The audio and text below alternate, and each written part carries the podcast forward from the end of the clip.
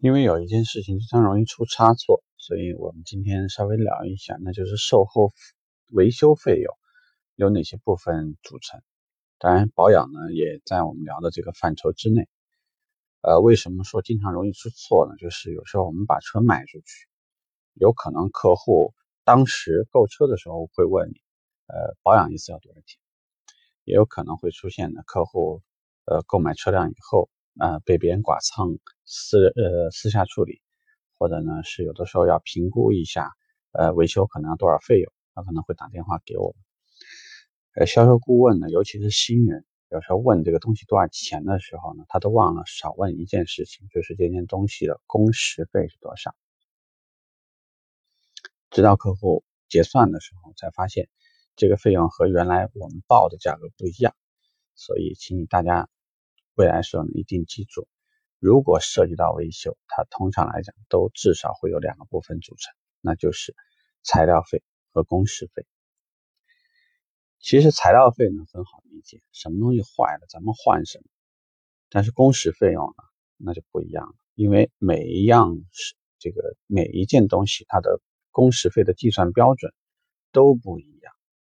例如说，有的时候会出现什么情况呢？比如说，如果说这个是板喷。板喷其实它这个工时费的核算，它和我们平时的机电的维修的这种计算方式就不一样，因为就是说它的比例可能是不一样的。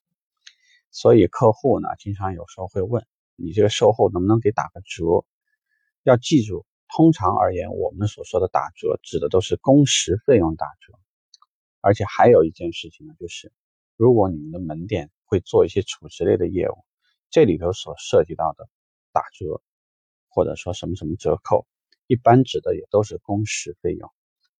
啊。某一些事情里面，如果我们会对于售后的部分费用进行全额免除，指的也一定指的是工时费用免除，而不是材料费用。因为材料费用呢，直白点说，就是我跟厂家进是多少钱，销售是多少钱，这中间的利润呢，通常而言是比较有限。这些费用呢，里面大家还是要适当的区分开来，不要搞错。呃，如果说客户给我们问到任何一个配件，通常说我们会给客户告诉他，呃，我们先跟售后确认一下，这里头有本身就包括说配件有还是没有，调配时间大概要多长，工时费用大概要多少，呃，可可以打折还是不能够打折，啊，会有很多方面。就是避免客户在之后形成任何误会之前，那么我们询问的渠道呢，通常有两类渠道。一个渠道呢，是你去问售后的业务接待，他会对于这个部分大概是哪个呃很具体的编号，它的价格是多少，公司费用会告诉你。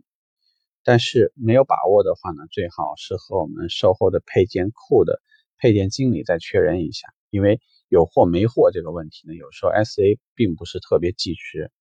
啊，所以如果说你没有把握，最好问清楚。容易出现的问题就是客户开开心心以为说我过来我就把这事儿给办了，之后发现没配件啊，大家不要下意识的认为缺配件我们就从新车上拆，这个问题通常讲百分之九十九的情况下是绝对不允许，除非事发突然。那么首先考虑的也是说。这个配件有没有可能我们从试驾车上面去拆除？因为商品车是大家最敏感的一个区域啊，不到什么万不得已，呃，不到什么跟总经理沟通或者是什么经过哪里哪里的批准手续的话，是绝对不允许出现的情况。试乘试驾车是否能拆，那也是决定这个东西会不会影响试驾的安全，会不会在这个某一个时间里面。它会影响到这辆车的残值，比如说你如果拆一个东西，然后之后呢，这台试乘试驾车在销售的时候，如果会产生折价，通常这种情况也是不允许的。所以大家对于很多工作呢，不要自己按照自己的理解去做，要记住呢，汽车的这个门店呢是一个非常体系化、系统化的一个组织，所以呢，任何事情它都一定有指定的一个部门。或者是某一些人员是专门处理和对接这件事情的，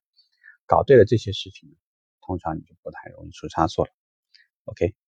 啊，希望呢，如果以后有客户再问你此类的问题，你大致会有一点点方向感。这个话题我们到这，拜拜。